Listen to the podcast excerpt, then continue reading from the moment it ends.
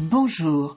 Tu viens de découvrir que tu as un cancer du sein et aimerais en savoir plus sur ce qui t'attend Tu es en plein parcours et aimerais avoir des réponses à tes questions Tu aides quelqu'un et ne comprends pas vraiment ce que la personne que tu accompagnes vit réellement Ce podcast te donnera toutes les réponses que tu attends. Tu y trouveras, outre mon témoignage, des interviews d'intervenants divers, de paramédicaux, de thérapeutes de médecine complémentaire. Je t'y transmettrai également des conseils et des outils pratiques, souvent issus de mon expérience ou de celle d'autres malades, afin de mieux vivre et comprendre ce qui t'arrive. Je m'appelle Françoise Boutet et en 2022 j'ai vécu et vaincu trois cancers, du sein et du poumon. Je te transmets ici tout ce que j'aurais aimé savoir, tout ce que j'ai pu glaner et tous les outils qui m'ont aidé à vivre le mieux possible cette période.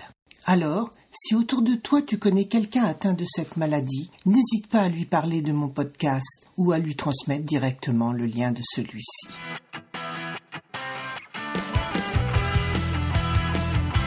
Bonjour.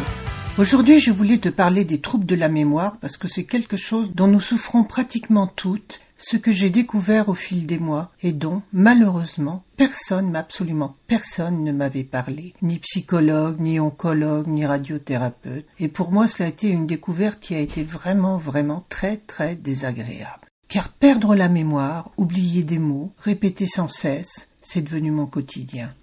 Et franchement, je me demandais ce qui m'arrivait.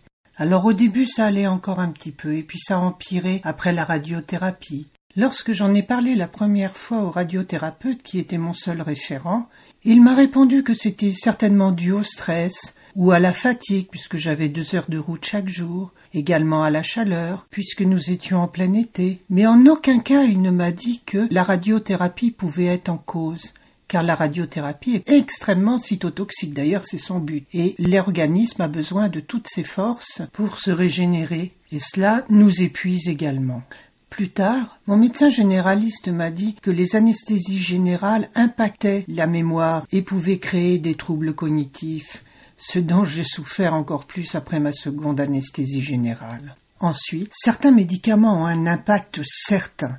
Par exemple, le tramadol, un antidouleur que j'ai pris après ma seconde opération, a été à l'origine de nombreux troubles, dont des troubles de mémoire. De même, l'antiaromatase, le létrozole que je prends en hormonothérapie, a des effets secondaires, dont les pertes de mémoire et les troubles cognitifs.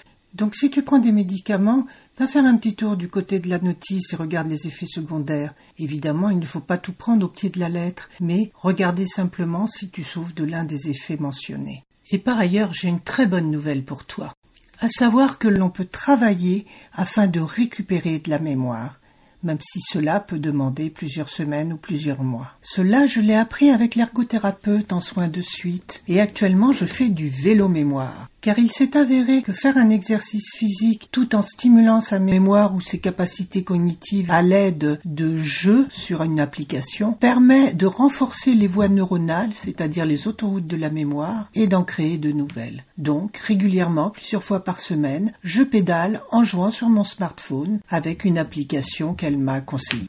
Mais cela n'empêche que je suis extrêmement frustrée et j'en ai marre, mais à un point que je ne saurais dire, de toujours répéter, redire les mêmes choses et poser les mêmes questions.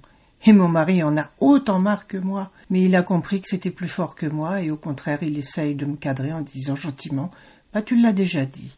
Et ce, même si parfois j'ai droit à un Arrête, arrête de te répéter également. Voilà, je t'ai transmis ce que j'aurais aimé savoir il y a quelques mois, et j'espère que cela t'aura rassuré. Oui, c'est normal, entre guillemets, tout ce qui t'arrive. Et non, tu n'es pas un cas isolé, tu n'es pas folle ou tu ne souffres pas d'Alzheimer ou voire pire, de cancer au cerveau. Autre bonne nouvelle, cela s'améliorera avec le temps surtout si tu t'en donnes les moyens, par exemple en te renseignant s'il existe une ergothérapeute ou des soins de suite, ou des spécialistes dans ton hôpital qui pourront t'aider à retrouver toutes tes capacités cognitives. Maintenant, je te donne rendez-vous lundi prochain pour un nouvel extrait de mon témoignage et jeudi prochain pour un nouveau conseil.